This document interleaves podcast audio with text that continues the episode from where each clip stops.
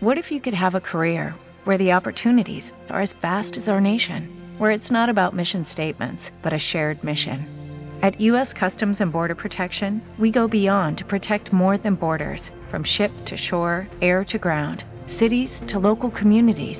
CBP agents and officers are keeping people safe.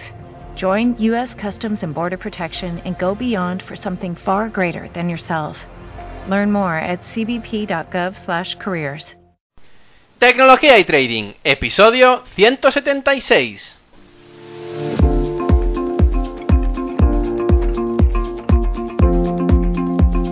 Muy buenos días a todos, bienvenidos un día más a este podcast y canal donde se trata todo lo relacionado con el trading financiero, la informática y por tanto la combinación de los dos, el fintech. Aquí tratamos de técnicas, algoritmia, estrategias, noticias y muchas cosas más. Por eso solo puedo deciros bienvenidos a Tecnología y Trading. Programa 176 en este viernes 30 de noviembre del 2018. Y antes de entrar en la recta final de este año 2018, antes de que le digamos adiós, eh, voy a acabar este año entrevistando a una persona muy, muy, muy especial. Y ya entenderéis por qué, y más que nada lo oiréis, porque le voy a hacer unas preguntas que nos explicará bien, bien, eh, bueno, sobre esta vida que ha tenido hasta ahora y la que le queda por delante a este entrevistado. Pero antes de ello, quiero recordaros la página web del podcast ferrampe.com, donde encontraréis eh, no solo todas las entrevistas con todos los textos, eh, todos los audios que hay de todos los podcasts, sino también los libros que recomiendan las personas que pasan por aquí. Y es que allí la tenéis en la sección de libros, en ferrampe.com barra libros, y eh, bueno, podéis encontrar también todos los cursos que he hecho, que bueno, son bastante básicos, pero que a mucha gente le interesan, porque bueno, pues está empezando en el tema del trading, ¿sí? Aparte, y antes de empezar con la entrevista, recordaros la cuenta de Twitter, ferramp.com, todo junto, y es que allí cuelgo de tanto en tanto las entrevistas que he ido haciendo y los podcasts que me han parecido más eh, relevantes para poder recordarlos a todas las personas que, bueno, pues que se lo han perdido o incluso que sepan, eh, bueno, pues que pueden recomendar o pueden retuitear para que eh, mucha más gente puedan oírlos. Volviendo con el invitado de hoy, director ejecutivo y hedge fund manager de Ocean Quan Group, director de Quadriga Strategies, fundador y ex CEO de Ocean Capital Advisor y actual CTO y CEO de Midlantic Solutions. Y con un currículum impresionante, a la pronta edad de 29 años, tengo el placer de presentar a uno de los más grandes que ha pasado por el podcast. Y es que me hace tremenda ilusión entrevistar a Manuel Fajardo. Muy buenos días, Manuel. Buenos días, vaya introducción. Increíble, bueno, eh, ya te decía antes fuera de antena que hacía años, literalmente, que quería entrevistarte y que realmente, eh, pues mira, por fin lo he conseguido y, creo que, mucha gente eh, pues se congratulará de escuchar este podcast porque ah, creo que aportará mucha información, al menos las preguntas que tengo preparadas son algunas que, que van a, dolor en el sentido de que a mucha gente le dolerá. Entonces, creo que es muy bueno y, ostras, tengo la oportunidad de conocer a una de las personas que quería pues haber hablado y, preguntado muchísimas cosas y ahora tengo la oportunidad, o sea que, que, sobre todo muchísimas, muchísimas gracias por venir al programa. Gracias a ti y creo que no me merezco eh, tan buenas palabras. Digamos que eh, yo siempre he sido muy accesible a todo el mundo. Así que hazme las preguntas que tú quieras y eh, veremos a ver si las puedo contestar. Perfecto. Bueno, eh, como te digo, para mí es un honor. O sea, que, bueno, ya veremos que, que te. Aunque no, no, te tomes mal ninguna preguntas porque iré a algunas a, a, cuello pero que lo hago lo hago para, para sacar las preguntas que mucha gente pues pues hace y, y, que y que pues quiero oír no no pasa eh, Manuel, tú has migrado de España a Estados Unidos, creando dos fondos de inversión, creando algoritmos inteligentes para batir el mercado. Y estás prepara estáis preparando cosas, de hecho, con la empresa eh, en Europa. Y, es que te digo, a tu pronta edad es que me flipa, ¿no? Con tanto talento y, tan accesible a veces. Em, para los pocos que no te conozcan, me gustaría que te introdujeras un poco y explicaras eh, qué has ido estudiando, qué has creado y qué estás creando y organizando hasta la fecha de hoy, porque creo que han sido bastantes países o bastantes eh, sitios diferentes y sobre todo bastantes proyectos. Pues mira, yo eh, tengo 30 años, no, no 29. Creo que tengo que actualizar eso en, en mi LinkedIn y en algunas otras redes. ¿no? Error mío, error mío entonces. Pero vamos, el, el, el, caso es que yo empecé en esto en el 2010, eh, a raíz de haber leído el libro de Edu Thorpe, Beat the Dealer, desde la carrera de Derecho, que era la que estaba haciendo por aquel entonces, empecé en el 2006. Eh, me dediqué durante mucho tiempo a jugar al póker, a contar, cartas. Entonces, eh, Edu Thorpe tenía un libro que se llamaba Beat the Dealer. Eh, y luego tenía otro que se llamaba Beat the Market. Y Beat the Market es un libro que hace referencia a estrategias de arbitraje estadístico entre warrants y las acciones subyacentes. Al ver que el mercado se podía entender de una forma matemática, pues digamos que ese fue el principal foco de atención y eh, la principal atracción eh, que yo sentí, ¿no? Porque para mí lo que son las matemáticas, lo que es la econometría, lo que es la estadística, eh, es digamos el, punto más atractivo de, en general, todo. yo soy un enamorado de esto, ¿no? Madre. Y, hay muchos igual, ¿eh? Pero que no llegan tan lejos. bueno, el caso es que hice un proyecto para, para, una universidad conocida allí en, allí en Madrid, para, para, CUNEF, y a mí ese proyecto me lo, me lo estaba eh, tutorizando eh, una persona en Auriga, Auriga eh, Global Advisors. después de que terminara el, el proyecto, que era un proyecto para, un concurso de emprendedores, eh, pues me dieron trabajo en Auriga como trader de, eh, divisas. Eh, duré en Auriga seis meses porque fue justo el, momento en donde hubo una, una debacle en el mercado de divisas, fue el, momento de la guerra de divisas, ¿no? en donde todos los países estaban compitiendo por devaluar. Y perdí un 1%, que fue una cifra, la verdad es que bastante mala comparado con lo que tenía pretendido hacer.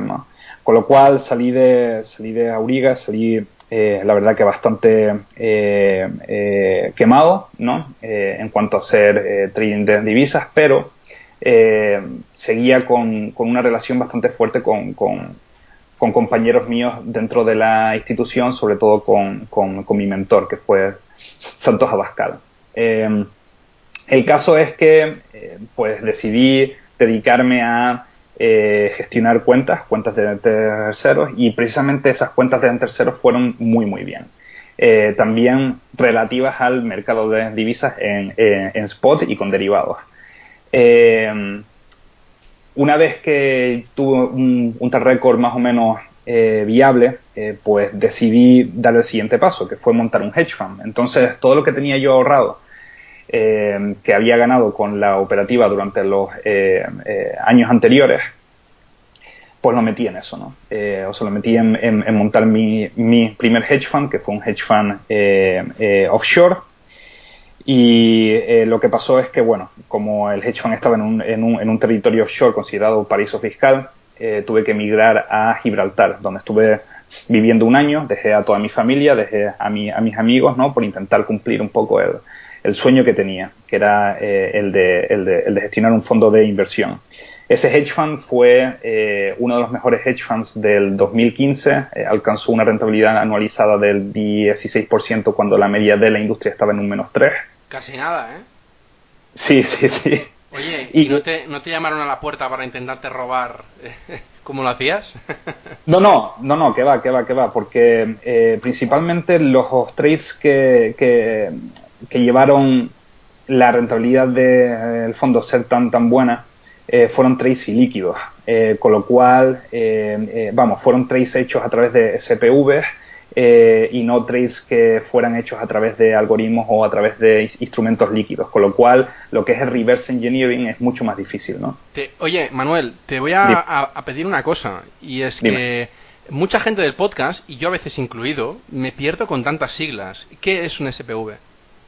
es un Special Purpose Vehicle. Básicamente lo que se hace es eh, crear eh, entidades fiscalmente eficientes eh, dentro de, el marco de la operación. Por ejemplo, si tú quieres invertir en un país X y quieres invertir en, un, en, una acción X de una empresa que sea ilíquida y quieres hacerlo mediante apalancamiento, pues pidiendo, por ejemplo, un crédito, en vez de hacerlo a, través del fondo en sí, que, que, puede entonces percibir un riesgo excesivo por el apalancamiento que estás eh, eh, asumiendo, lo que haces es estructurar una eh, entidad a través de la cual ese riesgo no pueda traspasarse a la matriz, ¿no?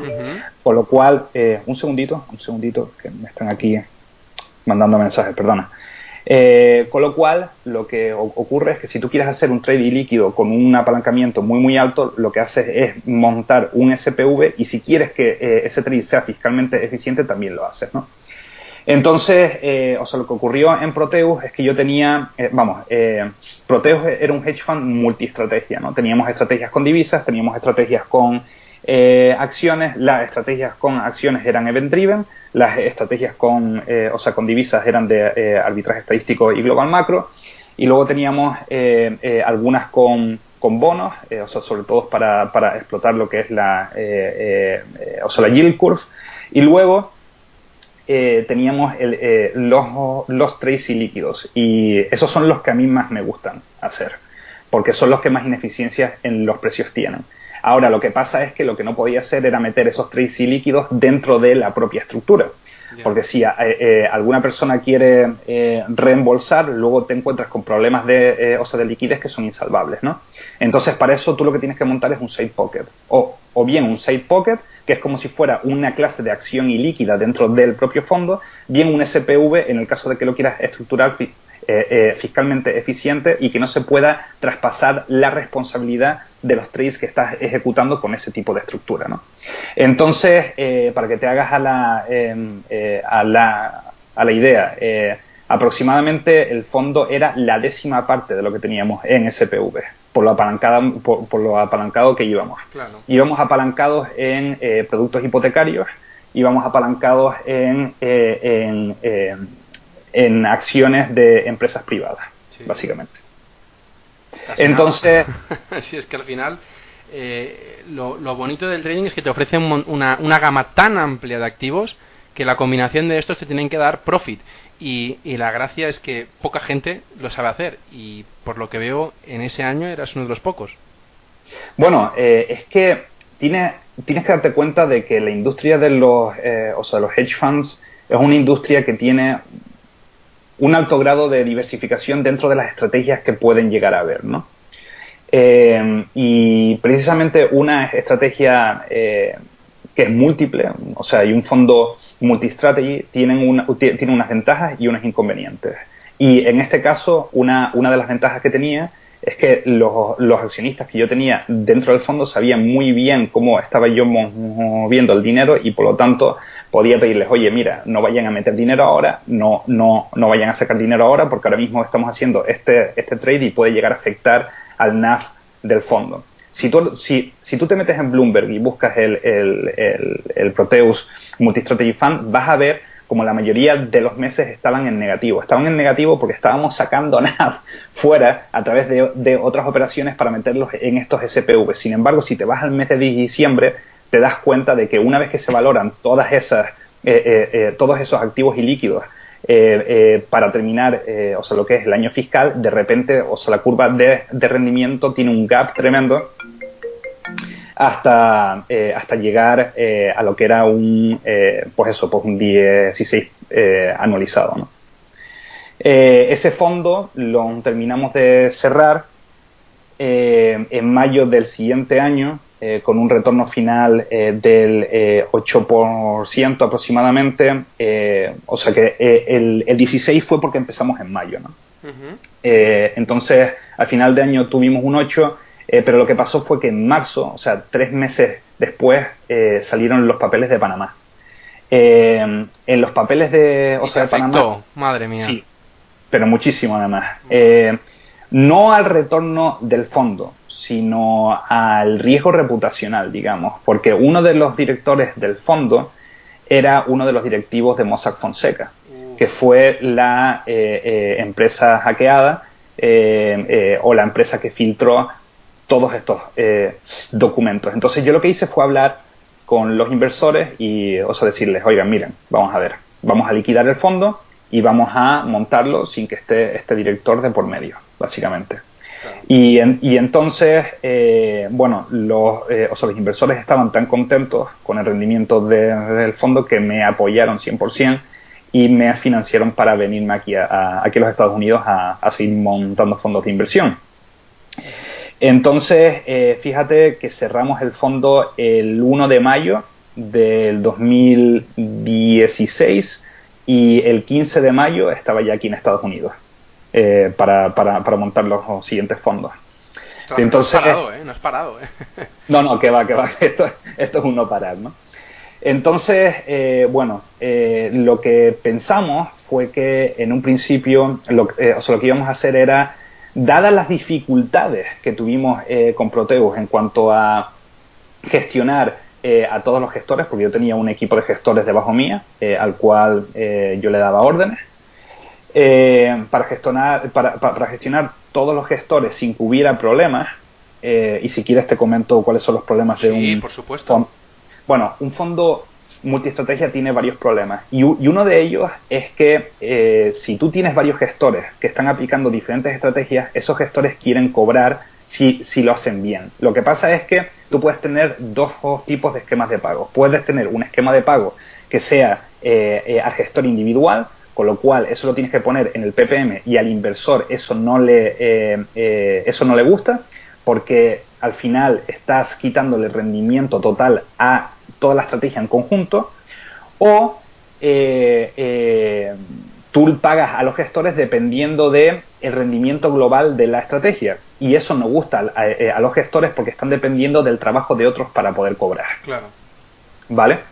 Entonces, eh, yo para intentar eliminar ese problema de en medio, os lo que creé fue un master feeder eh, con una estructura SPC. SPC eh, eh, es una estructura que se denomina Segregated Portfolio Company y es una compañía que básicamente tiene compartimentos, compartimentos para cada una de las estrategias. Pero estos compartimentos no son individuales en cuanto a, en cuanto a riesgo que se pueda asumir. Se supone que sí lo son, pero aún ante, ante un eh, juzgado aún no se ha demostrado que eso pueda llegar a ser así. Sobre el papel sí, sí, sí se puede, pero no eh, ha sido toda, eh, o sea, totalmente probado ante un juez en el caso de que haya un problema con un SPC que las responsabilidades o sea, se puedan transferir de, de, un compartimento a otro. Pero es, caso, como, es como un fondo entonces, porque los fondos pueden tener compartimentos. exacto, es, es como un fondo o sea, lo que pasa es que cuando tú tienes un fondo que tiene varios compartimentos, esos compartimentos, cada uno tiene sus eh, eh, obligaciones, cada uno tiene sus su, eh, responsabilidades, o sea, lo que se denomina aquí un liability, ¿vale? Entonces, si tú, por ejemplo, tienes uno de los compartimentos que está excesivamente apalancado y de repente pierde todo su dinero y más, el dinero que se debe eh, eh, en un fondo por compartimentos tal y como puedes tener allí en Europa, eh, eso no afecta al resto de la estructura. Sin embargo, Correcto, en un exactamente. Sin embargo, en un SPC aún no está demostrado que ese aislamiento sea eh, fehaciente por el hecho de que no ha habido ningún caso y se haya demostrado ante un juzgado que eso pueda ser así. Claro, pero yo te pregunto, ¿y, y por qué el SPC y no un, un, un compartimento de un fondo? Porque eh, en estas jurisdicciones en las que yo me estaba viendo no habían fondos por compartimentos. Vale. O sea, er, er, eran o standalone o SPC. ¿Y nos podrías explicar qué es un master feeder? Mira, un master feeder eh, eh, es un fondo que se compone de varios fondos, ¿vale? Un master feeder tiene un fondo que es el fondo master, que es el que pone todas las órdenes a mercado, y luego tiene fondos feeder. Y esos fondos feeder son fondos que se estructuran eh, por consideraciones fiscales. Por ejemplo, si tú tienes eh, eh, un inversor particular aquí en Estados Unidos que quiere invertir en un fondo en Caimán, por ejemplo, o un fondo en Bahamas, o un fondo en las Islas Vírgenes, a esa persona se le van a atribuir un régimen tributario especial. ¿Vale? régimen tributario especial que no eh, se le impone a las instituciones eh, eh, que se supone que están exentas de tributación. ¿Vale? Entonces, lo que tú haces es que en vez del inversor invertir en, en, en, en el territorio offshore directamente, o sea, en la estructura máster directamente, el inversor invierte en un fondo en Estados Unidos y el fondo en Estados Unidos es el que invierte en la estructura máster. Vale. es como una. No me, gusta, no me gusta denominarlo así, pero es como un, intermediario. Eh, correcto, correcto. Y luego, eh, lo que pasa también es que las instituciones eh, que están exentos de ciertos impuestos porque tienen una delimitación de funciones muy estrictas, pues como pueden ser, por ejemplo, las fundaciones, o sea, como pueden ser los endowments, invierten también en este tipo de estructuras, pero tienen que invertir no directamente en el máster, sino en una estructura no transparente eh, que se interpone entre ellos y el máster. ¿Por qué? Porque si se demuestra que ellos están eh, eh, poniendo dinero para una actividad que no es la que se supone que por ley tienen que hacer, tienen que tributar por esa actividad. ¿Vale? O sea, lo que se denomina el impuesto UBTI. Aquí en Estados Unidos, en otros países también lo hay, con, otras denominaciones. Con lo cual, tienes que poner un feeder en, eh, eh, en el territorio offshore y un feeder en, eh, en, en, el, en, el, en el territorio doméstico, ¿no? pero entonces... esto, es, esto, es, muy complicado, ¿no? Porque yo pensaba que era mucho más fácil. O sea, se hacen todas estas estructuras, estas estructuras para minimizar, supongo que el coste de transacción. Bueno, más que nada para tema de impuestos. Es, es, para, es para, minimizar el impacto fiscal. Tú date cuenta que eh, cuando tú inviertes en un fondo de inversión, o sea, lo que quieres es eh, intentar sacar el mayor retorno posible sin que haya un impacto fiscal eh, eh, o sea, lo suficientemente alto, ¿no? Que para eso ya tributa sobre, sobre las rentas que, que, vaya. Exactamente, demasiado, ¿no? Entonces, este, este tipo de estructuras se crean para que diferentes tipos de personas como individuales o como personas jurídicas puedan invertir en este tipo de productos eh, sin tener que estar sometidos al régimen tributario eh, eh, que normalmente pues tendrían que, aplicarse en el caso de que invirtieran directamente. Entonces, una, una estructura master feeder puede estar compuesta tanto por fondos individuales como puede estar compuestas por vehículos de securitización. Por ejemplo, si yo tuviera un fondo en eh, Bahamas o si yo tuviera un fondo en Panamá o si yo tuviera un fondo en Caimán, yo puedo comercializarlo en Europa a través de, por ejemplo, una nota cotizada. ¿Vale? Entonces esa nota cotizada haría de feeder para el fondo en, eh, en esta jurisdicción. Por ejemplo, ¿vale? Entonces tú en vez de tener que crear fondos que se denominan fondos espejo, fondos que tengan la misma estrategia en cada jurisdicción, lo que haces es, es eh, crear fondos específicos en cada jurisdicción que inviertan en el fondo máster. Vale. Y, y eso es lo que se denomina una estructura master feeder. O sea, en cada sitio tienes una, una, mini estructura que replica o se adhiere a una estructura genérica. Eh, se, agrupa, digamos. Para, para, para, para, que sea un master feeder tiene que eh, adherirse. Para que sea un fondo espejo tiene que replicarlo. Muy bien, muy interesante. ¿eh? Muy bien. Bueno, entonces, eh, ¿estás en ese punto justo ahora? No, no, no, no, no. Eh, yo monté la, estructura Master Feeder, luego conocí a, varias personas que eh, también tenían otros fondos de inversión. nos, nos agrupamos todos en una especie de consorcio y de ahí sacamos una, una, idea que fue la idea del USA Market Stability Fund, que era un, que era un fondo cerrado, o sea, un standalone. Ha sido el mejor hedge fund que he gestionado jamás, el mejor. Eh, ¿En qué sentido el mejor? El mejor en tanto en cuanto, eh, bueno, fue el, eh, el, fondo en el que más disfruté sin duda porque era un fondo estrictamente quant, era un fondo en el cual, o sea, nosotros estructurábamos con las contrapartidas eh, diferentes tipos de derivados OTC para intentar eh, emular una curva en la cual eh, la mayoría de las veces fuera una curva que emulara el mercado de equity y cuando el mercado de equity empezara a caer, una curva que emulara el, el mercado de renta fija. Con lo cual era, era un fondo bastante alternativo. Eh, era un fondo cerrado porque teníamos una, o sea, unas características de suscripción y de reembolso bastante estrictas y definidas para que la estrategia se pudiera dar debido a los plazos que tenían esos, esos, esos derivados OTC y alcanzamos unas, o sea, unas cifras y unas estadísticas que fueron abrumadoras.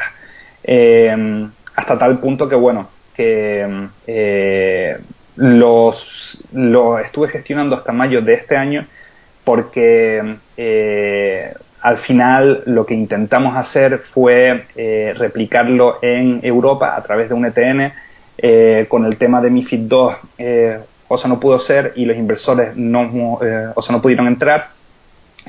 Y el coste era tan alto de mantener la, la, estructura que la hemos tenido que paralizar eh, hasta que bueno hasta que empecemos a lanzar fondos equivalentes eh, allí en Europa. Y ahora mismo tenemos proyectado uno de hecho eh, que si Dios quiere os lanzaremos con unos 7 millones en, en, España con estas mismas características. Va a ser digamos una especie como de Spain Stability Fund digamos Madre mía. Bueno, suerte con el proyecto, porque todo lo que sea inversión en España o, con, mentalidad de gente de España a veces es un, poco difícil, o, más difícil que en otras partes del mundo. ¿Qué va, qué va, qué va, qué va? Al final, este, este, este producto era un producto que todo el mundo quería. Eh, nadie podía entrar por el territorio en el que estaba. Y aparte eh, había un problema bastante gordo, que era el problema de la liquidez. Porque si tú te metes eh, en una estrategia como era la del USA Market Stability Fund, que tenía una cartera subyacente de equity y, deuda, y en la cual de repente tú le añades derivados OTC que tienen un vencimiento mayor a 5 años, el problema es que la inversión o el horizonte temporal de la inversión es eh, a 5 años. a 5 años es es cuando puedes eh, eh, o, o, liquidar la, la, inversión. Digamos que la estructura era muy, muy parecida a la que eh, tienen ahora ciertos fondos en, o sea, en España y en Europa, ¿no? que son los denominados fondos garantizados. más o menos la estructura era similar, lo que pasa es que el NAV era diario y habían ventanas de liquidez interanuales, dependiendo de las condiciones de mercado. Entonces, eh, bueno. ¿Con qué beneficio eso? ¿A qué te refieres? ¿Con qué profit, con qué profit de beneficio tenía? Porque, claro, eh, una inversión a cinco años vista, aunque haya ventanas de liquidez, eh, si quieres completar esa, esa, esa inversión. Claro, ahí, ahí, vamos a ver, ahí ya nos tendríamos ya que meter en lo que es la estructura. Durante el pasado año alcanzamos una, o sea, una rentabilidad de, del 6%, eh, anualizado. Eh, era un fondo bastante conservador, eh, pero bastante alternativo, ¿no? Al final. Eso era lo que estábamos buscando, digamos, una rentabilidad constante en el tiempo, con muy, muy baja volatilidad, con, con, periodos negativos extremadamente medidos y controlados, pero que evidentemente el riesgo que tú puedes asumir en una inversión líquida eh, eh, y que está compensado precisamente por eh, esos drawdowns, que está compensado por una desviación típica dentro de la curva de retorno mucho mayor, aquí estaba convertido en riesgo de iliquidez.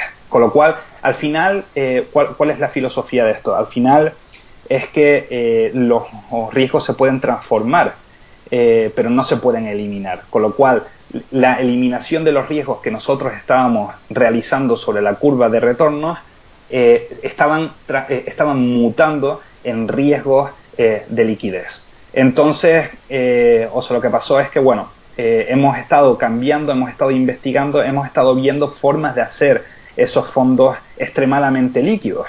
y esa forma que hemos llegado a pensar y que hemos llegado a idear es lo que se va a aplicar ahora en España. Con lo cual, en España vamos a tener un fondo con características muy muy similares al, al, que eh, ya hemos montado y que nos ha servido como de proof of concept eh, eh, de esta metodología alternativa, pero montado sobre un vehículo que todo el mundo pueda acceder y con una liquidez alta, porque precisamente este vehículo va a ser un ETF. Muy bien, hombre, tal y como lo explicas y tal y como lo pintas, tiene buena pinta. supongo que habrá alguna barrera de entrada. Eh, sí, evidentemente. O sea, el ETF va a ser, eh, o sea, un ETF cerrado. O sea, es decir, se va a hacer eh, un IPO al principio, que es como se sacan los, o son los fondos cerrados. La, IPO será, bueno, será hecha en, en cuanto veamos qué tipo de estructura es en la que lo vamos a lanzar y evidentemente, eh, o sea, si lo vamos a lanzar en España o en el contexto de la, de la Unión Europea, estamos pensando en, que a lo mejor también sería conveniente, eh, o sea, lanzarlo en formato SOPARFI eh, en, en, Luxemburgo, que es un formato de fondo bastante diferenciado de lo que es normalmente pues un SICAF SIF o un, un, un, UCITS, ¿no? Y bueno, dependiendo de las características que, vayamos viendo que eh, vaya teniendo el fondo, lo iremos abriendo a más inversores o no. Lo que pasa es que tenemos que tener estrictamente controlado eh, el flujo de inversores dentro del fondo y fuera del fondo para que el NAV se pueda ajustar acordemente. Es lo que precisamente estuve hablando eh, en un grupo que tenemos en, en, en, Telegram por el, por el tema de la criptodivisa. Eh, estuve hablando de los riesgos que corren algunos tipos de, de fondos cuando las estrategias son eh, medianamente ilíquidas, eh, que es que si tú abres el fondo directamente a suscripciones y reembolsos, puedes llevarte el chasco de que, de que, aunque tu estrategia sea rentable en una cuenta gestionada, puede llegar a no serlo en el formato de fondo porque lo tienes abierto a todo el mundo y porque todo el mundo puede entrar y salir cuando le apetece, ¿no? Entonces, eh, vamos, va a depender mucho de la estructura eh, que vayamos a montar, de la jurisdicción en la que lo vayamos a montar eh, y, de, y, de, y de ver cuánto dinero disponemos al principio, que yo creo que vamos a cerrar alrededor de unos 7 millones, como ya dije. Muy bien. Y este, este sí que es el último paso en el que estás ahora, supongo, involucrado, porque hablas de, una estructura que aún se tiene que definir. Sí, el, el, el eh, o sea, lo que es el USA Market Stability Fund fue el germen de este fondo que te digo y del ETF que, que, tenemos en el New York Stock Exchange, ¿no?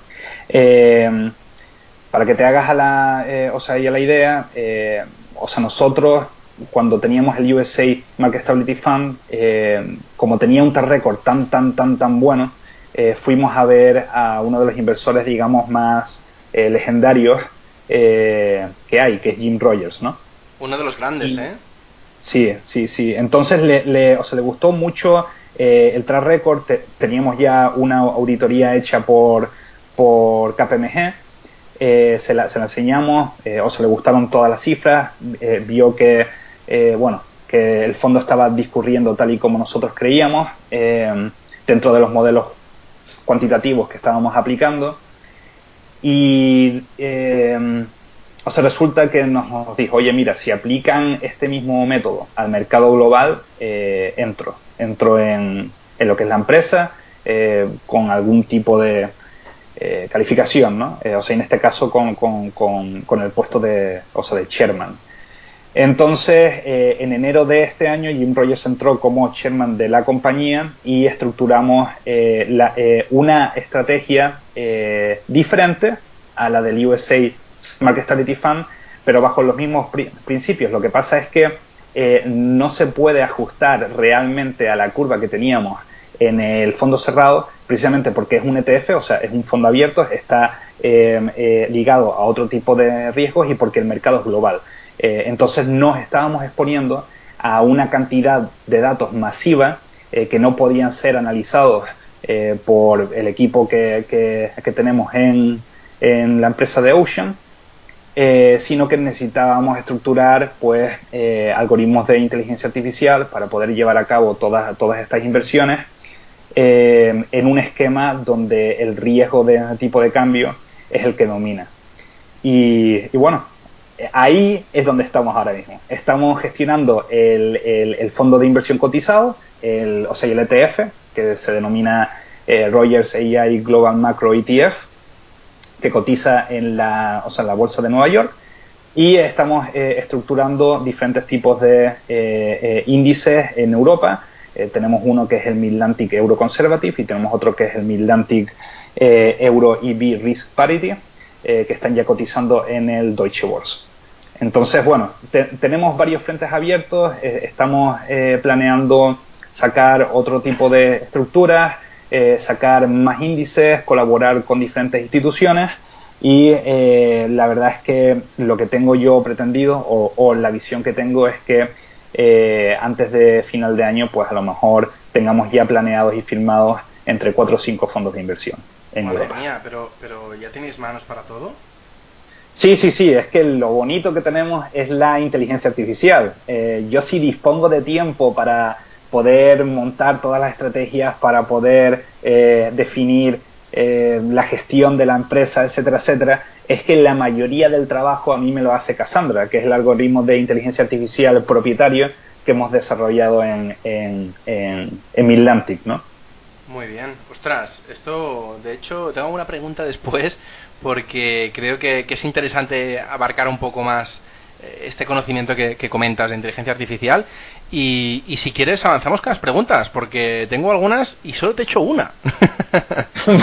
es, que, es que me has hecho la pregunta que todo el mundo me hace, que es cómo, cómo, cómo empezaste en esto, cuál es, cuál es tu trayectoria. Bueno, pues ahí tienen toda la trayectoria. Esto es porque te envidiamos, porque te envidiamos. No, que, va, que va, que va, que va. Mira, eh, el haber empezado yo solo, poniendo todos mis ahorros, para lanzar el primer fondo de inversión eh, junto con otros compañeros, quizás ha sido una de las decisiones más estúpidas que podía haber llegado a tomar en mi vida. Al final ha salido todo bien, pero eh, los tiempos y los momentos malos, eso no me los ha quitado a nadie. Es verdad que, llega un momento en el cual, por la experiencia que, que puedes llegar a tener, eh, es muy, muy positiva en cuanto a que hay muchos errores que cometes cuando entras en esta industria solo que luego ya no vuelves a cometer, ¿no? Porque te los has comido. Eh, y a lo mejor en una experiencia en un banco de inversión o en otro fondo, eh, aunque veas esos errores, pues a lo mejor no los, no los, no los tienes tanto en cuenta, ¿no? porque no es tuyo el dinero, básicamente. Pero entonces Pero, estuvieras apalancado en el dinero de otros. Eh, no, no, no, no. Eh, básicamente... de, inversores me refiero, ¿eh? para, para poder hacer todo lo que has hecho, en vez de, de invertir todo tu dinero, como decías, ¿no? Eh, no, no, no, no, no. Lo que yo hubiera hecho hubiera sido empezar en un fondo de inversión o en un banco antes de montar el fondo de inversión mío propio. Lo que yo hice fue una auténtica locura. Ha salido bien, ha salido bien, pero es que la cantidad de costes que tú tienes que asumir, la cantidad de responsabilidad, el empezar sin inversores, el tener costes anualizados de más de 500.000 euros. Todo eso va haciéndote mella. Y eh, llegas a un momento en el que dices, oye, vamos a ver, eh, ¿he tomado la decisión correcta emprendiendo o debería de haber empezado a lo mejor por un puesto un poco más eh, humilde, digamos, ¿no? Y al final todo ha salido bien, pues porque por azar o por suerte he tenido el conocimiento o he tenido la capacidad de sacar retornos positivos constantes durante estos últimos años. Pero es que hay gente que empieza como, como, como yo y que se estrella. Es que la estadística es que el 70% de los fondos de inversión que se incorporan al año cierran. Entonces, eh, es una industria bastante difícil y eh, la verdad es que si yo pudiera viajar al pasado, verme a mí mismo y eh, darme algún consejo es, oye, tómatelo con un poco más de, tranquilidad porque eh, te vas a llevar unos malos momentos tremendos, ¿sabes? Eh, en cuanto a la gestión de las propias empresas, vas a salir adelante, pero ten cuidado, ten más cuidado. Pero, Manuel, tú me dijiste que habías hecho un máster, ¿no? Eh, yo hice eh, un programa de especialización en análisis cuantitativo. Yo dejé la carrera de, de, eh, de Derecho y hice el grado en, en, ADE. el, resto, el, el, resto de lo que he aprendido o de lo que he llegado a saber ha sido estudiando por mí mismo, porque de hecho la carrera de ADE no me ha servido para, para, para demasiado. He cometido o sea, los mismos errores que me dijeron en la carrera que no podía cometer eh, no, no he seguido básicamente ninguna de las, de las reglas eh, eh, o sea, de gestión, digamos, pues tradicional. y en el programa de especialización de análisis cuantitativo no vimos absolutamente nada de lo que yo aplico hoy en día. Claro. Entonces, todo ha sido básicamente a, base de experiencia, ¿no? A base de golpes. Claro, yo te lo pregunto porque eh, cualquier emprendedor que, nos esté escuchando, que ha pasado, que eh, yo lo he vivido eh, también, cuando emprendes una empresa, estás haciendo otro máster, estás haciendo un estudio de los errores, pero en la propia persona. Y, y obviamente, a medida que pasa el tiempo, dices, ostras, eh, si pudiera haber pasado, le diría a, a, mí mismo de mi pasado, esto, esto, esto, no lo hagas y esto enfatízalo más o algo de otra manera. Por eso te digo que, que yo creo que te ha ido bien, en el sentido de que... Eh, Hombre, sí, sí, sí me ha ido muy, muy bien. Eso, es, eso no lo niego. Ahora, eh, en un máster tú no pasas los malos momentos que pasas eh, eh, intentando sacar adelante un negocio. Totalmente. Y, un negocio es muy duro, o sea, de sacar adelante, porque tienes a gente que tienes que pagar, eh, porque tienes unos proveedores de servicios que tienes que pagar, y porque cuando tu negocio depende estrictamente de las habilidades que tú tengas, de, o sea, de sacar un rendimiento constante, porque a lo mejor tienes, pues, eh, eh, tienes poco dinero ahí dentro del fondo de inversión o poco dinero dentro de la cuenta gestionada y es con tu mismo dinero con el, que tienes que sacar todos esos gastos adelante, ¿no? Y es complicado, es complicado. Hay mucha gente que se cree que eh, sacar un fondo de inversión implica que la gente invierta en ti y que tú puedas llegar a sacar un rendimiento de eso. Si tú haces números, te vas a dar cuenta de que no te va a salir rentable tener un fondo de, de inversión o sea, y sobre todo si, si estás aquí en Estados Unidos, a no ser que tengas 100 millones. Y no, y no 100 millones de otras personas, no, 100 millones tuyos invertidos. Madre. 100 millones tuyos invertidos. Porque 100 millones de otras personas, a ti lo que te van a dar es un millón en, en, en, revenue fijo, de los cuales la mitad se va a ir en costes de, de, mantenimiento del fondo y la otra mitad se va a ir en pagar empleados. Pero, en pagar empleados y en pagar a proveedores. Entonces, y ahora sí que me estoy saliendo un poco del guion de, la entrevista, ¿tú tienes 100 millones para poder soportar esto? Porque entonces, ¿cómo lo has hecho tú? Bueno, yo lo he hecho con, con, mi, con mi dinero propio, o sea, eh, con mi dinero propio y, con dinero de los, de los inversores, ¿no? Al final, eh, o sea, lo que fue es que eh, un grupo de inversores, que era el grupo de inversores de, o sea, de Proteus, más un grupo de inversores que eh, conseguí aquí en Estados Unidos ha sido lo que más han estado apoyando durante los primeros años hasta sacar esto adelante. Al principio todas las estructuras eran costo efectivas porque las estábamos llevando desde, desde, eh, eh, desde un punto de vista costo efectivo en cuanto a que el NAV era ya más a largo plazo, no había que asumir tantos costes, pero una vez que empiezas a escalar ya la operativa, se va volviendo cada vez más y más y más costosa para, para que te hagas la idea, el ETF que nosotros tenemos ahora mismo tiene unos costes anuales, no, o, sea, no te puedo decir las ah, cifras eh, exactas, pero eh, tiene costes anuales de más de 300.000 euros. Madre mía. Para que te hagas. Madre mía. Entonces, eh, tú pon eso en contexto con la cantidad de empleados que tienes que, que, llegar a gestionar, etcétera, etcétera, y te vas a dar cuenta de que no es un negocio para nada rentable. Es rentable una vez que tienes tu propio dinero y el dinero de los inversores de la empresa, de la empresa, de la gestora, funcionando. Si no, eh, no es rentable para nada. O sea, de hecho, lo que, lo que tú gestionas de terceros es simplemente, digamos, un revenue que te entra de más. Pero tú realmente tienes que estar invertido en tu propio negocio para poderlo sacar adelante. Si no, lo que necesitas eh, montar es una mesa de high frequency trading, como, como la tiene Citadel, donde ellos cobran un 5% de comisión de gestión y tienen varios billion eh, eh, under management. Pero cuando no tienes varios billion under management, no puedes vivir de la inversión de los otros. Tienes que invertir con tu propio dinero y tienes que ser bueno y tienes que ser bueno, porque si no eres bueno, pierdes tu propio dinero, pierdes el dinero de los, de los, o sea, de los socios y aparte eh, pierdes todos los costes que, que tienes que, que, ir pagando año tras año. Y es un agobio tremendo. Ya me imagino que esto es vivir con el cuchillo al cuello. Por supuesto, por supuesto. Bueno, eh, Manuel, a ver, eh, tú has hecho cursos pagando, es decir, haciendo a la gente pagar. has hecho cursos gratis y ahora haces webinars. una pregunta muy típica que yo odio cuando a mí me la hacen o cuando la hacen a, los traders que, que conozco eh, yo por suerte siempre les digo que no que yo no cobro nada y, que escucha que yo lo hago por, por, por vicio no ¿por qué cobras si ganabas dinero y por qué usas tu poco tiempo en dar cursos en vez de ganar más dinero pues fíjate tú mira yo eh, cuando cobraba por los, por los por los cursos que yo daba eh, estaba gestionando carteras y haciendo trading con mi, con mi, con mi propio dinero. Haciendo trading, o sea, me refiero dando liquidez al mercado, no, no, eh, eh, o sea, no gestionando dentro de la propia palabra ¿no? estricta, desde la sesión estricta.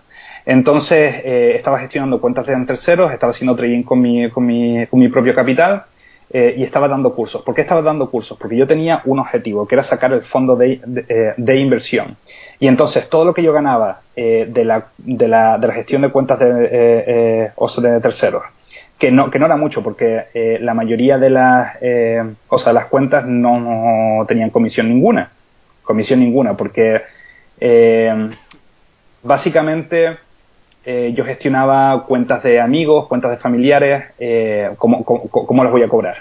o sea, no voy a cobrarles, ¿no? Mm. básicamente eso me servía para eh, mejorar el track record, ¿no? Para, para, para, tener un track record que enseñar eh, a la hora de montar el fondo de inversión. Lo que yo ganaba con, mi, con, con, el, con, el, con el trading, todo eso lo ponía aparte para poder montar toda la estructura.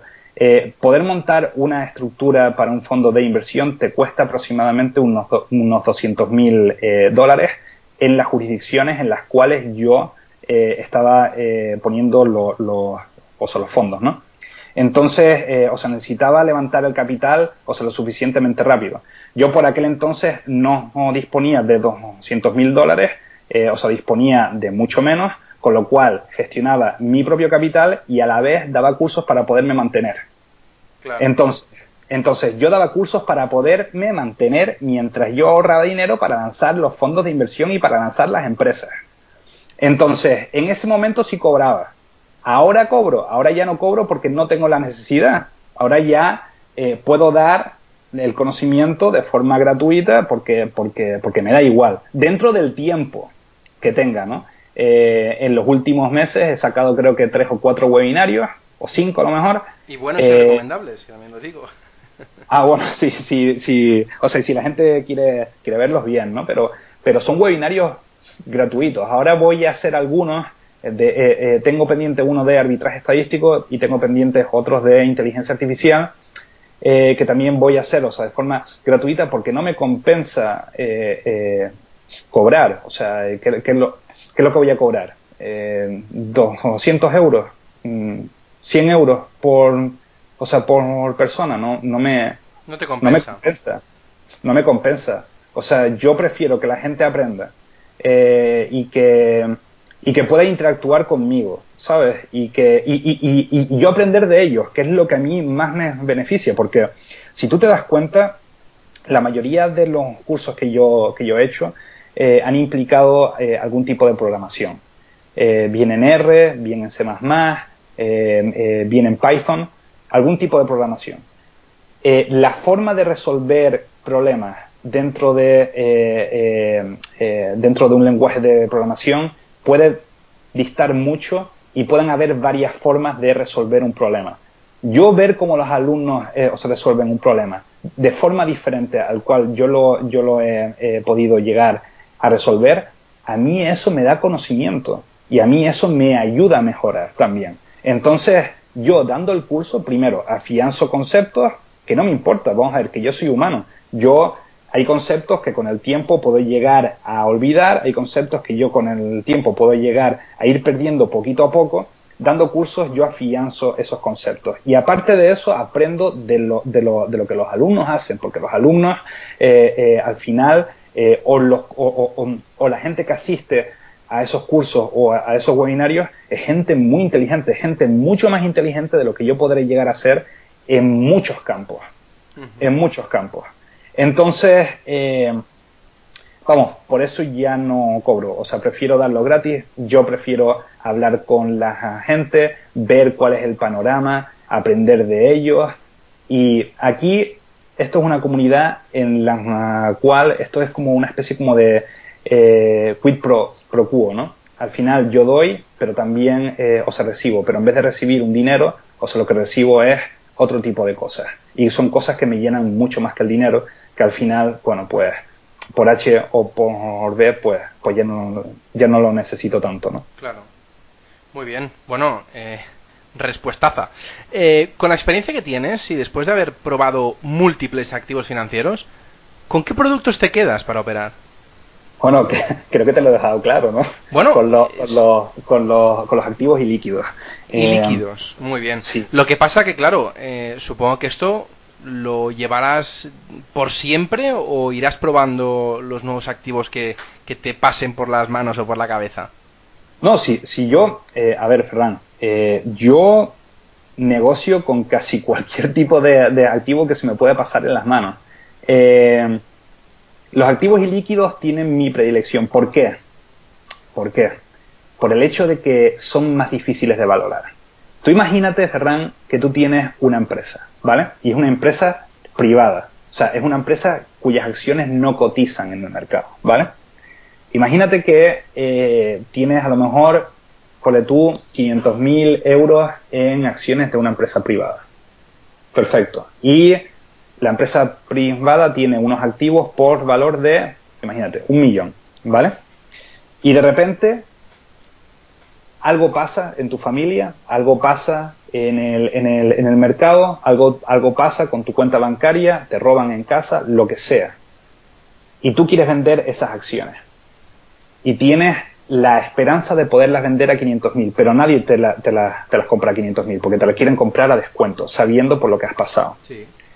Entonces tú vas a ser propenso a bajar la valoración de esas acciones para tú poder llegar a tener esa liquidez que tanto necesitas ahora mismo.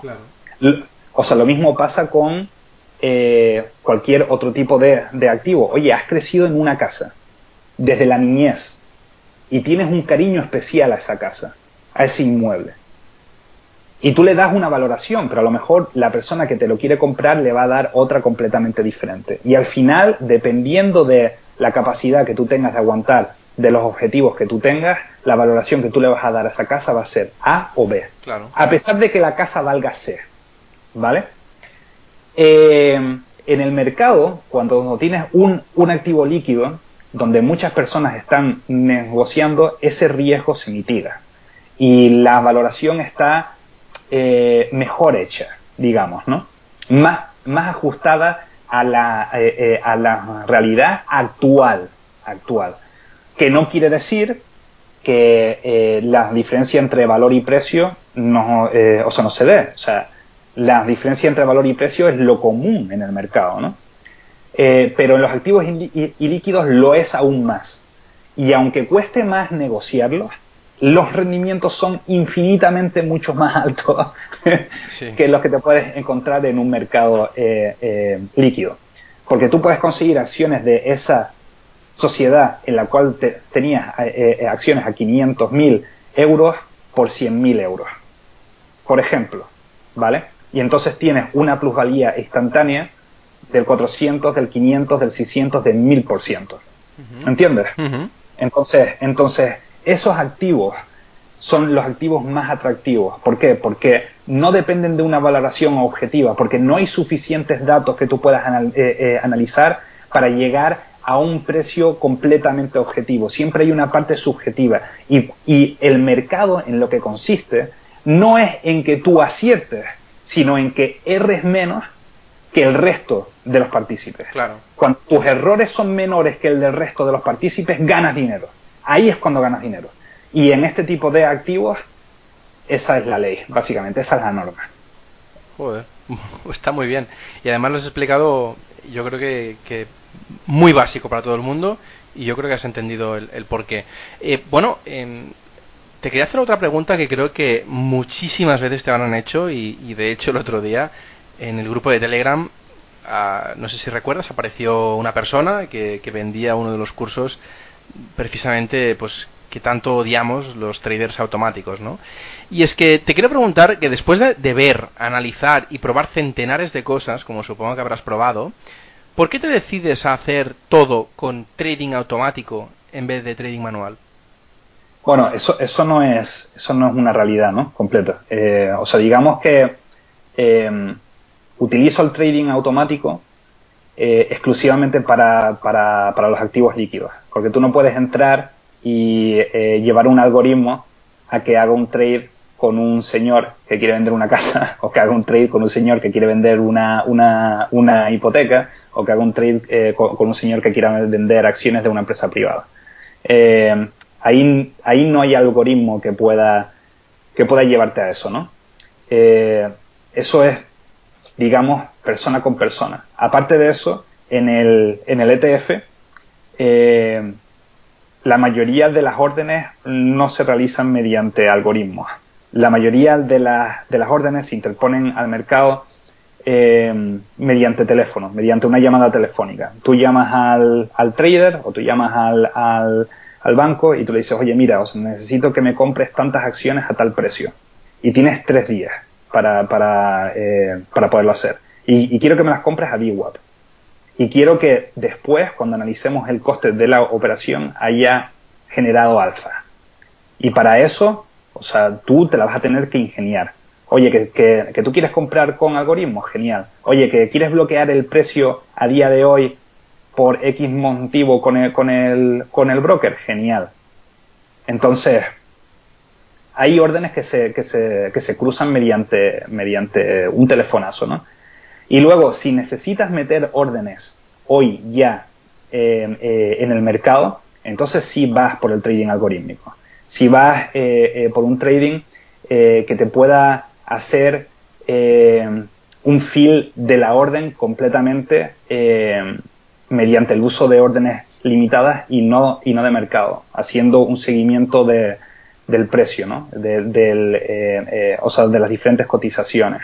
Claro, excepto, excepto el poder decidir a una persona mayor o incluso la venta de, de acciones de una empresa no cotiza o incluso la venta de, una casa particular, como decías antes, Aparte de eso, el resto, las cosas que se pueden hacer con trading automático, eh, yo me refiero al tema de decisor automático, porque al final, obviamente, no puedes operar, eh, en muchos casos, como dices, si no es por llamada telefónica o por X motivo, ¿no? O por, X tipo de transacción eh, que se tiene que hacer de esta manera. Pero al final todo lo decides de forma automática. lo que interpreto es que es que no te pones a ah, líneas en, un gráfico. Sí, tú, tú, lo, Tú lo que dices es, eh, eh, o sea, la gestión, no, no es como nosotros interponemos órdenes en el mercado, exacto, que, exacto. que sería el trading, no, o, o, sea, tú lo que dices es el portfolio management. Sí, aunque normalmente mm, se, o sea, yo digo trading automático, aunque no es trading automático en sí, porque no es la pues, transacción, sino pues, es la gestión, correcto. Vale, pues, pues, lo, pues lo voy a interpretar así a partir de ahora, cada vez que me digas trading automático, ¿vale? eh, es que tenemos la manía de no traducir bien las palabras y en trading, el trading, la palabra trading, eh, sería transacción, sería... Y claro, supongo que tiene una connotación diferente cuando sabes un poquito más de inglés o cuando la traduces en, un, en, un, ambiente diferente. Bueno, no, es que eh, hay muchas veces que la, la, gestión y el trading se confunden porque es la misma persona la que lo hace.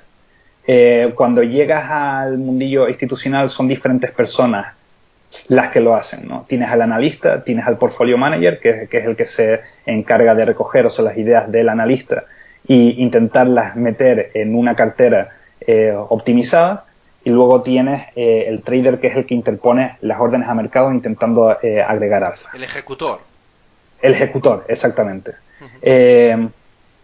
Entonces, bueno, eh, perdona, ¿cuál, era la pregunta? No, sí, la, o sea, la gestión automatizada. Mira, esto es muy sencillo, Fran, muy sencillo. Eh, tú imagínate, ¿vale? Que estás en el casino y que estás jugando a la ruleta, ¿vale? Y eh, tienes unas fichas y vas a apostar a rojo o, a negro o, o vas a apostar a un número o a lo que tú quieras, a un número, digamos, ¿vale? A un número. Eh, o sea, la ruleta tú, tú, la, tú, la, puedes partir en diferentes sectores, ¿vale? Eh, pero en el momento en el que se lanza la bola y la bola empieza a girar, de repente todo se vuelve un sistema aleatorio, ¿vale? No sabes realmente dónde va a caer la bola. Es completamente aleatorio, ¿vale?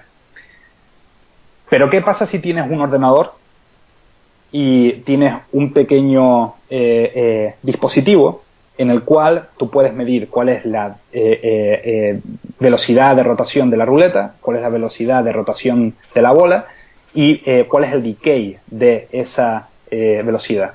Pues podrás llegar a una conclusión en la cual a lo mejor la bola, debido a la trayectoria, vaya a caer en diferentes sectores de la ruleta. Esto ya se ha puesto en práctica, o sea, esto es un hecho, esto se puede hacer. Con lo cual, la aleatoriedad, y fíjate, esto es muy importante, ¿vale? La aleatoriedad no depende de eh, eh, si un sistema realmente es aleatorio o no. La aleatoriedad depende en muchos casos de la información de la que tú dispongas. Porque si dispones de la información y de los medios necesarios, puedes que reduzcas ese, eh, ese planteamiento eh, de los diferentes escenarios que puedan llegar a producirse debido al tiro de la ruleta. ¿Entendido? Sí. Vale, muy bien. Entonces, piensa en esto.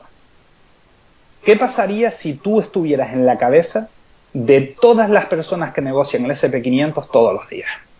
Eso sería brutal. Eso, sería increíble, porque sabrías exactamente qué es lo que va a hacer cada persona en cada momento y podrías anticiparte a eso. Podrías ganar dinero con eso. ¿Vale?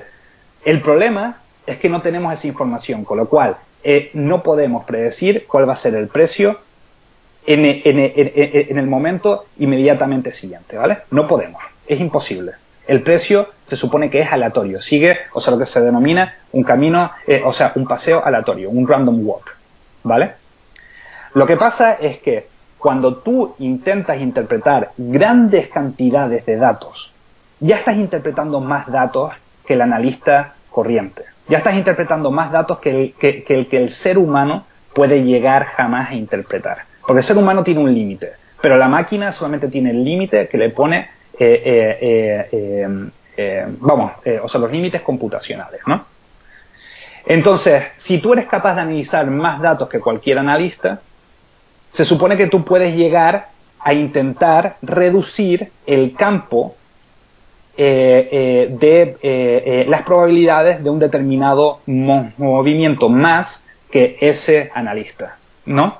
Y con lo cual vas a errar menos y con lo cual vas a tener una ventaja y con lo cual vas a terminar ganando más dinero que esa persona. Entonces, esto, esto da de que tú puedas llegar a determinar diferentes tipos de escenarios con una mayor probabilidad, eh, perdón, con un mayor grado de, de, acierto que el resto de las personas. Y para eso lo que necesitas es interpretar más información que el resto de las personas. Y para ello, lo que necesitas es, eh, son algoritmos que puedan llevarte a la situación en la que tú puedas llegar a interpretar todos esos datos de una forma racional y de una forma efectiva. ¿Entendido? Perfectamente. Vale, pues ya está. No, no, no, es que por eso, yo, más que nada siempre, yo siempre, siempre digo la misma respuesta y es que eh, cómo evalúas y, a lo mejor mm, lo, simplifico a un trading más retail, ¿eh? ¿eh? ¿Cómo evalúas si tu trading es efectivo o no? No, cuento los trades y tal. Ok, perfecto. ¿Y cómo evalúas si tu estrategia funciona los últimos cinco años?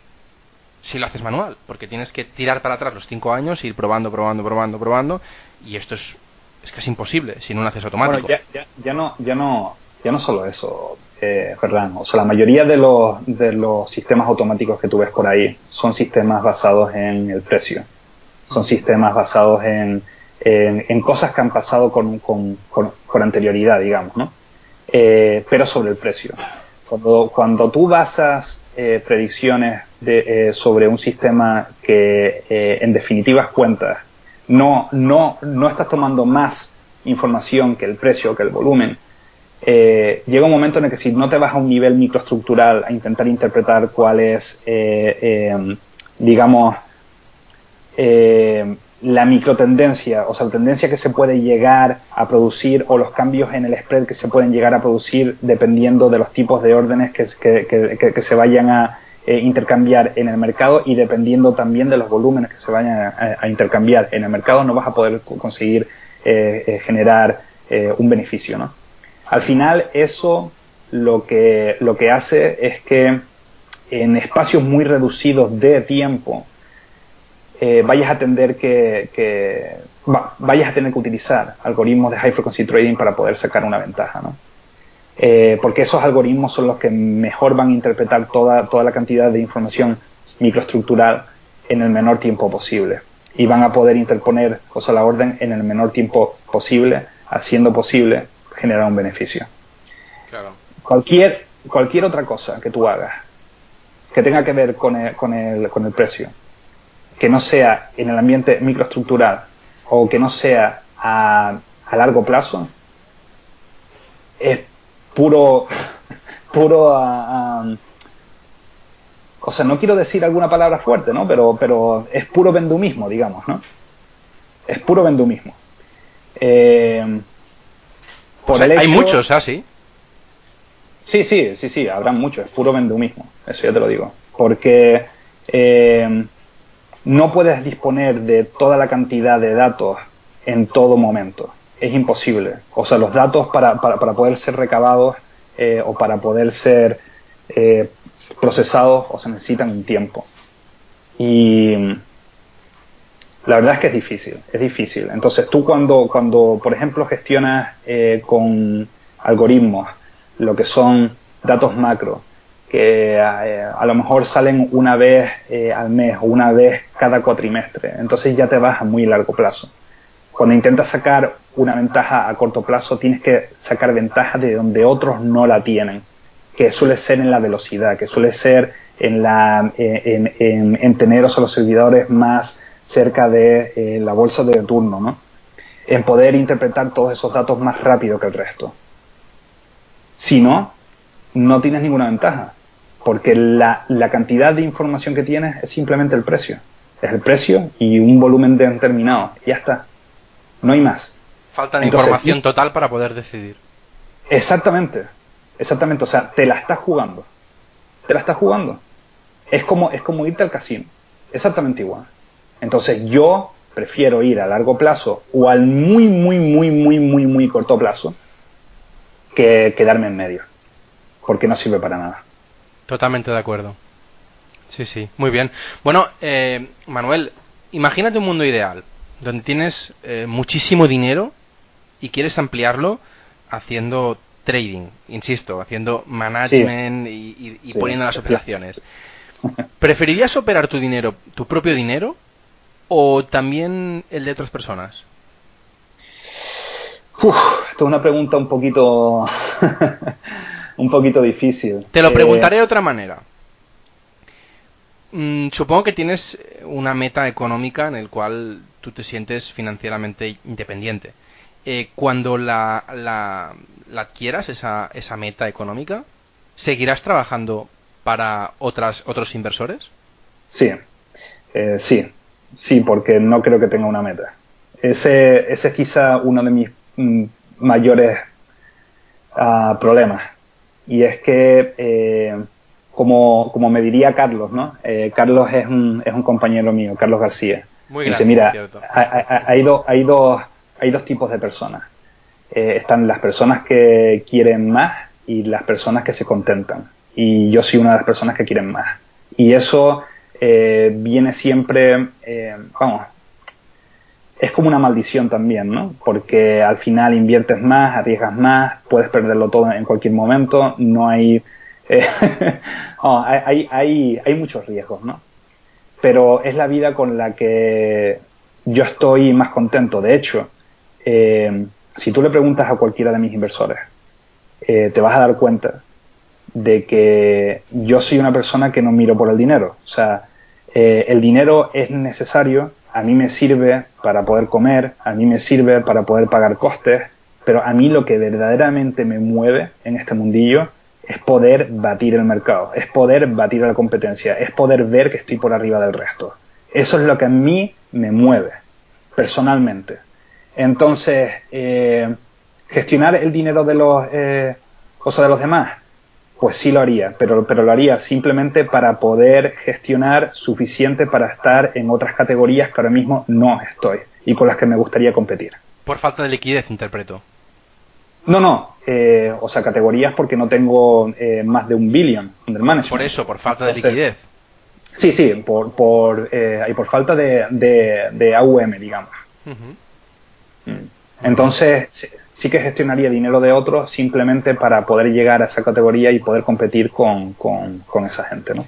Me gustaría hacerte la, la, misma pregunta cuando llegues al billion, a ver si, si, la, si, si hay una siguiente, una siguiente pues etapa. ¿eh? Pues sí, por, por, la, por, la, por la siguiente serán 10 billion. Bueno, hombre, siempre se añade un cero más, eso. E, e, exactamente. Muy bien. Bueno, eh, después de tantos años en el mercado, eh, supongo que habrás pasado momentos de todo tipo. Ya me has dicho pues antes que precisamente eh, a los inicios no muy buenos. ¿Puedes explicar, explicarnos un poco qué momentos fueron los mejores y qué, fue, qué momentos fueron los peores en tu carrera profesional?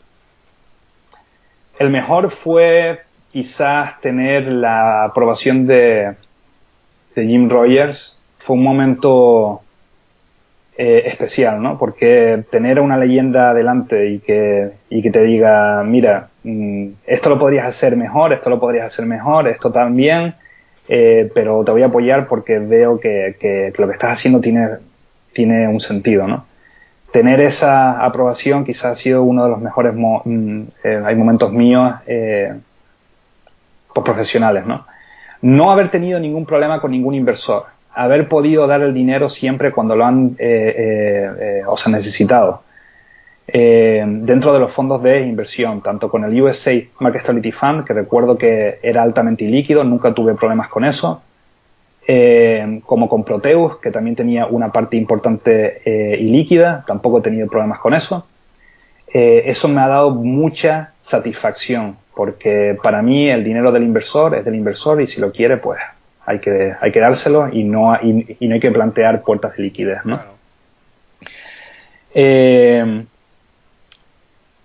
el peor momento. Eh, el peor momento quizás eh, fue al principio. Al principio se lo puse todo. En cuanto llegué a la cifra, eh, para poder lanzar el fondo de inversión, lo puse todo dentro eh, y lo pasé francamente mal eh, cuando había días que incluso no podía ni, ni, o sea, ni, ni, comprar para comer. o sea, los cursillos sí, sí que me daban algo, pero hubo momentos bastante difíciles. Hubo un momento también muy, muy, muy difícil en Miami, cuando estuve allí viviendo y montando el, el Master Feeder, que fue un momento cuando me amenazaron, eh, o sea, de muerte, y tuve que ir con guardaespaldas durante un par de meses. Uy, fue un momento también bastante difícil. Esto te voy a preguntar el por qué. O sea, bueno, el, el, bueno, el caso es que una de las estrategias que, eh, quería montar era, era, una, era, una, estrategia hipotecaria. Era una estrategia hipotecaria en donde iba a ofrecer hipotecas eh, a personas que podrían ser consideradas subprime eh, por intereses prime. Entonces, eh, tenía un algoritmo eh, que aquí en Estados Unidos hubiera funcionado mm, muy, muy bien, en el cual eh, podía básicamente ofrecer rentas vitalicias por un lado, y esas rentas vitalicias evidentemente están, o sea, la valoración está linkeada o unida al valor de la, de la, o de la vivienda en, en, en ciertos sectores y luego hipotecas en, eh, en otros sectores. Con lo cual, yo lo que tenía era un, eh, era un modelo de eh, emigración en el cual podía más o menos predecir o ver qué zonas iban a aumentar de precio en una hipotética caída del, del, mercado inmobiliario. ¿no? Entonces, en esos en esas zonas eh, en las que se supone que los inmuebles iban a aumentar de, precio, íbamos a dar eh, rentas vitalicias y eh, en las otras zonas íbamos a dar hipotecas.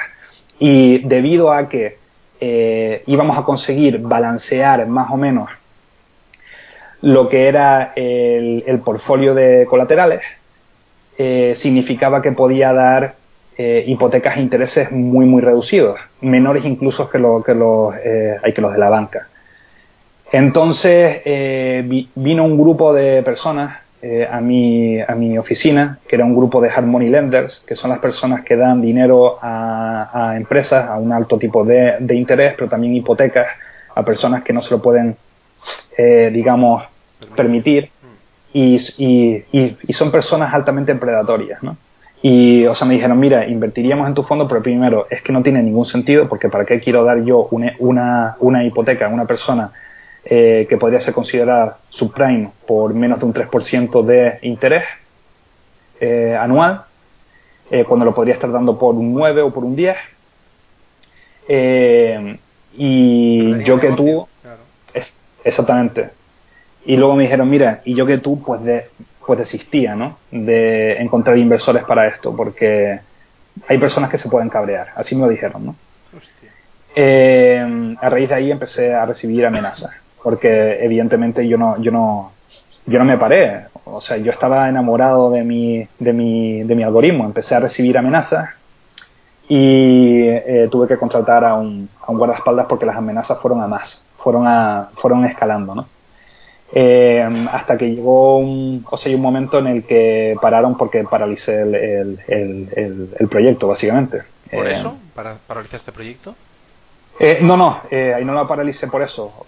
O sea, lo paralicé porque ya no me quedaba dinero para, para, para poderlo seguir manteniendo, básicamente. Entonces, o sea, lo que hice fue, oye, en vez de estar pagando 100.000 euros anuales por este portfolio, voy a cerrarlo ahora pagó 10.000 por, los, eh, por los costes asumidos y seguimos adelante, ¿no? Eh, porque sabía que no iba a conseguir inversores, básicamente. Entonces fue, fue una pena porque hubiera aliviado un montón. Había muchísima gente en Miami que eso lo hubiera necesitado. Gente extranjera que cuando llega a un banco en Miami pues no tiene credit score, entonces eh, o, se le dan valoraciones mucho peores eh, al crédito que le pueden llegar a dar, a, las hipotecas que le pueden llegar a dar, etcétera, etcétera. Y creo que hubiéramos eh, rellenado un vacío bastante grande que hay allí, ¿no? Lo que pasa es que, bueno, pues por H o por B eh, y, por la, y por expresiones paré y pararon las amenazas, ¿no? Con eso. Y ya por curiosidad, ¿no te vendría ganas de volver a iniciar el proyecto de nuevo? Sí, sí que me gustaría hacerlo. Eh, sí que me gustaría, pero me gustaría una vez que tuviera eh, el suficiente dinero como para poderlo montar yo, eh, con mi propio dinero. Y ahí sé que, que, bueno, que sería, sería bueno, porque es que para, para el fondo ese lo que necesitábamos era alrededor de 100 millones. Y, y, yo, no y yo no disponía ni dispongo ahora de, o sea, de 100 millones para, para, para poderlo poner en práctica, ¿no? Bueno, te quedará poco, supongo. bueno, algo, algo, queda. Muy bien. Bueno, eh, me gustaría ahora preguntarte sobre fondos de inversión.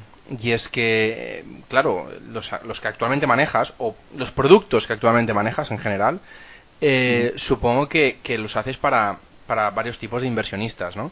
Eh, antes de, de, de, saber de qué manera se puede invertir en ellos, me gustaría saber qué plataformas utilizas para, para poder eh, utilizar y, llevar a cabo estos, estos productos de inversión eh, y hacernos pues un poco una big picture de, lo que de tu manera de trabajar para poder estar al tanto con, todos los frentes que tienes abiertos. Eh, ¿A qué te refieres con plataforma para lanzar fondos? Bueno, has comentado antes que, utilizas Python y R para el análisis.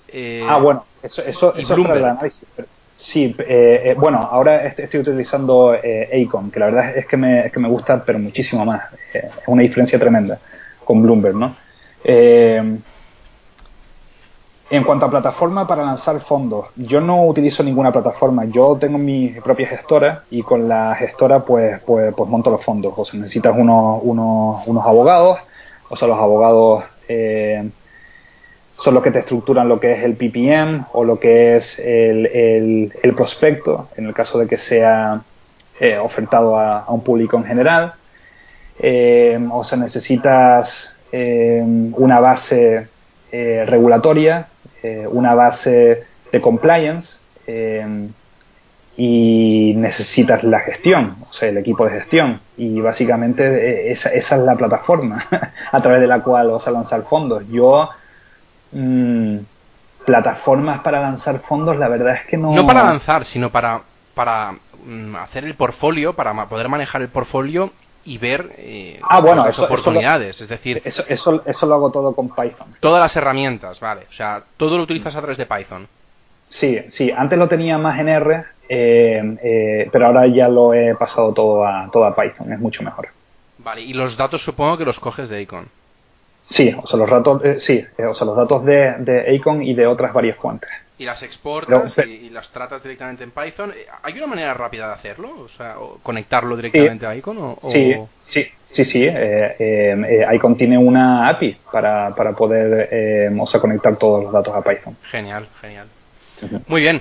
Bueno, em, claro, lo que te preguntaba antes, ¿de qué manera para un inversionista puede acceder a tus a tus productos financieros que estás creando, tanto en Estados Unidos como en Europa? Porque supongo que mucha gente se está preguntando, muy bien, me gusta mucho cómo habla este chico, pero me gustaría también saber y ver eh, las rentabilidades que tienen los productos financieros que está lanzando y está tratando de lanzar en España, eh, lo que decías antes, pero... Bueno, Ferran, hay, eh, aquí hay varias cosas. Primero, yo no hablo bien. si te fijas, o sea, repito mucho el porque o sea, ahí, tengo, tengo, la, tengo la tara esa, ¿no? Eh, pero aparte de eso, eh, casi todos los productos que tengo son institucionales. Eh, o sea, el cliente retail no puede acceder. Para tú poder acceder a un hedge fund, o sea, necesitas tener la acreditación suficiente para poder pasar lo que es el proceso de diligence. O sea, cuando yo, si, si yo a ti te doy, por ejemplo, ahora mismo el subscription agreement de alguno de los fondos, eh, estaría cometiendo una irregularidad. Si yo te doy información sobre las comisiones de alguno de los fondos, estaría cometiendo una irregularidad. Si yo te doy información sobre la rentabilidad de alguno de los fondos, yo estaría cometiendo alguna irregularidad. Yo te he dado información de la rentabilidad de Proteus y del USA Market Stability Fund eh, precisamente porque ya están cerrados a inversores, ¿vale? El, el fondo Proteus, porque bueno, porque es un fondo que ya hemos liquidado y el USA Market Stability Fund porque está eh, cerrado al público, ¿vale? o sea, y solamente admite inversiones de personas de la empresa, básicamente. por eso lo, hemos congelado, o sea, las acciones que habían para el público en general, las, o sea, las hemos congelado hasta que lancemos el producto en, en, en Europa, como, como ya te dije con anterioridad, ¿no? Para los productos de, eh, o sea, de cuadriga también estaría cometiendo una irregularidad porque también es un, em, es un master feeder, eh, con lo cual está, está bajo la categoría de, o sea, de hedge fund. Si alguien quiere invertir en alguno de estos productos, lo que tiene es que ponerse en contacto conmigo y pasar el, el, el due diligence questionnaire. El due diligence questionnaire es un cuestionario en el cual o sea, nosotros recabamos los, los datos del cliente. Entonces, el cliente a nosotros o sea, nos da una, o sea, hay una serie de datos, eso va a, compliance y en compliance dicen si el cliente es apto para invertir en el vehículo o no. ¿Vale? Eh, si el cliente es apto para invertir en el, en el vehículo, luego eh, o sea, la persona tiene que eh, rellenar lo que es el acuerdo de suscripción y en el acuerdo de, o sea, de suscripción luego eh, vienen una, o sea, una serie de pautas eh, para, para, que el cliente dé información eh, FATCA y CRS para las diferentes autoridades tributarias ¿no? que, lo, que lo requieran, más que nada por transparencia fiscal. ¿no? Y entonces, una vez hecho eso, si el cliente ha pasado todos los pasos satisfactoriamente, puede entrar en el fondo de inversión. Ese es el proceso normal para tú entrar en un hedge fund. Sí. ¿Vale? Eh, o sea, no sé si en España eso es así, porque la verdad es que no eh, nunca he invertido en un fondo de inversión libre en España, pero eh, en el extranjero sí es así, desde luego, ¿vale? Tienes el acuerdo de, o sea, de suscripción y entonces luego ya inviertes en el hedge fund, ¿no? luego hay diferentes tipologías. yo lo que estoy hablando es de un hedge fund eh, privado. O sea, es, un hedge fund en el sentido más amplio de la palabra. Porque luego tú tienes hedge funds estructurados como USITs eh, a los que puedes acceder sin ningún tipo de problema en Europa, ¿no? Pero los hedge funds, eh, tales, tales, como los míos, hedge funds que pueden abrir safe pockets, hedge, hedge funds que pueden actuar eh, a través de SPV, esos hedge funds son un poco más estrictos, ¿no? Y son los que yo he estado manejando hasta ahora. El producto retail que tenemos y que todo el mundo puede acceder sin ningún tipo de problema es el, e, e, es el eh, Rogers AI Global Macro ETF, que es el que tenemos cotizando en la bolsa de Nueva York. Eh, el cliente simplemente tiene que entrar eh, a través de su plataforma de, de oso de brokerage y comprar el ETF sin ningún tipo de problema. Y ya está. y a mí más. Dime, dime, perdona. No, no, eso, es, eso es todo, básicamente. Vamos a ver, tenemos un fondo abierto para el, para el público retail y luego tenemos otros fondos que son, eh, eh, bueno, uno es privado de la, eh, o sea, de la empresa y luego tenemos uno que es para, para, para los institucionales. Y ahora, o sea, los productos que vamos a sacar en, en España son productos, en principio, ahora mismo, en principio, para, para institucionales, pero que luego se abrirán al público. Supongo que institucionales te referirás a, a, que no es solo pasar la due diligence que, que me decías, sino también una de las condiciones es tener eh, en, liquidez una cierta cantidad de dinero, ¿no? Por supuesto, por supuesto. Perfecto. Bueno, o sea que los productos, uno de los, una de tus ideas, pregunto, eh, sería lanzar productos para gente no tan profesional, es decir, no traders profesionales o no, no inversores profesionales. Sí. Sí. sí, sí, Tengo, tengo pretendido eh, sacar fondos UCITS allí en, allí en Europa con lo cual eh, los fondos UCITS que saquemos serán en formato ETF y esos formatos son formatos que, la gente en España podrá comprar sin ningún tipo de problema y luego eh, eh, tenemos ya un ETF cotizando en la bolsa de Nueva York que la gente puede comprar también sin ningún tipo de problema. Muy bien, ¿cómo lo compran, por cierto? A través de, o sea, la plataforma de, o sea, del broker que estén utilizando y que tenga acceso a la bolsa de Nueva York. Y en caso de banco privado, pues bueno, pues eh, tienen que pedirlo, como en la mayoría de, los bancos privados, y entonces ellos ya lo incluyen dentro de la oferta. Bueno, Manuel, eh, muchísimas gracias por todo. La verdad es que me has respondido, me has hecho un, mini resumen, bueno, un mini, un resumen de tu vida, de tu trayectoria y al menos de las herramientas un poco por encima que utilizas eh, en tu día a día, en tus productos financieros. Y eso es de agradecer porque una, una transparencia bastante grande y eso, como digo, es no, no, siempre se encuentra. O sea que te lo agradezco mucho. Como digo, como, y como he dicho antes, es un grandísimo honor tenerte en, en las filas de entrevistados. Y, y, te espero dentro de dos semanas para poder seguir preguntándote preguntas un poco más, más del terreno de mercado. Perfecto, perfecto, sin ningún tipo de problema.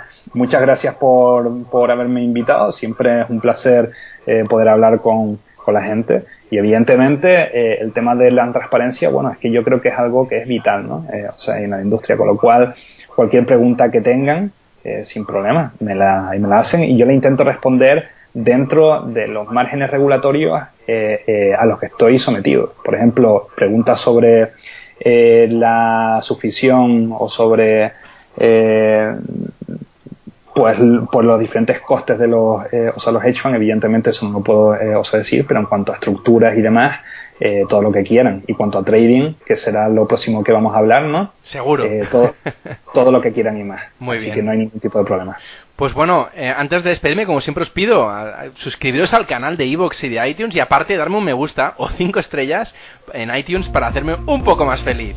Eh, no olvidéis que si queréis hacer preguntas a Manuel o incluso a mí, podéis utilizar el formulario de contacto de la página web ferrampe.com barra contactar. Muchas gracias a todos y hasta dentro de dos semanas.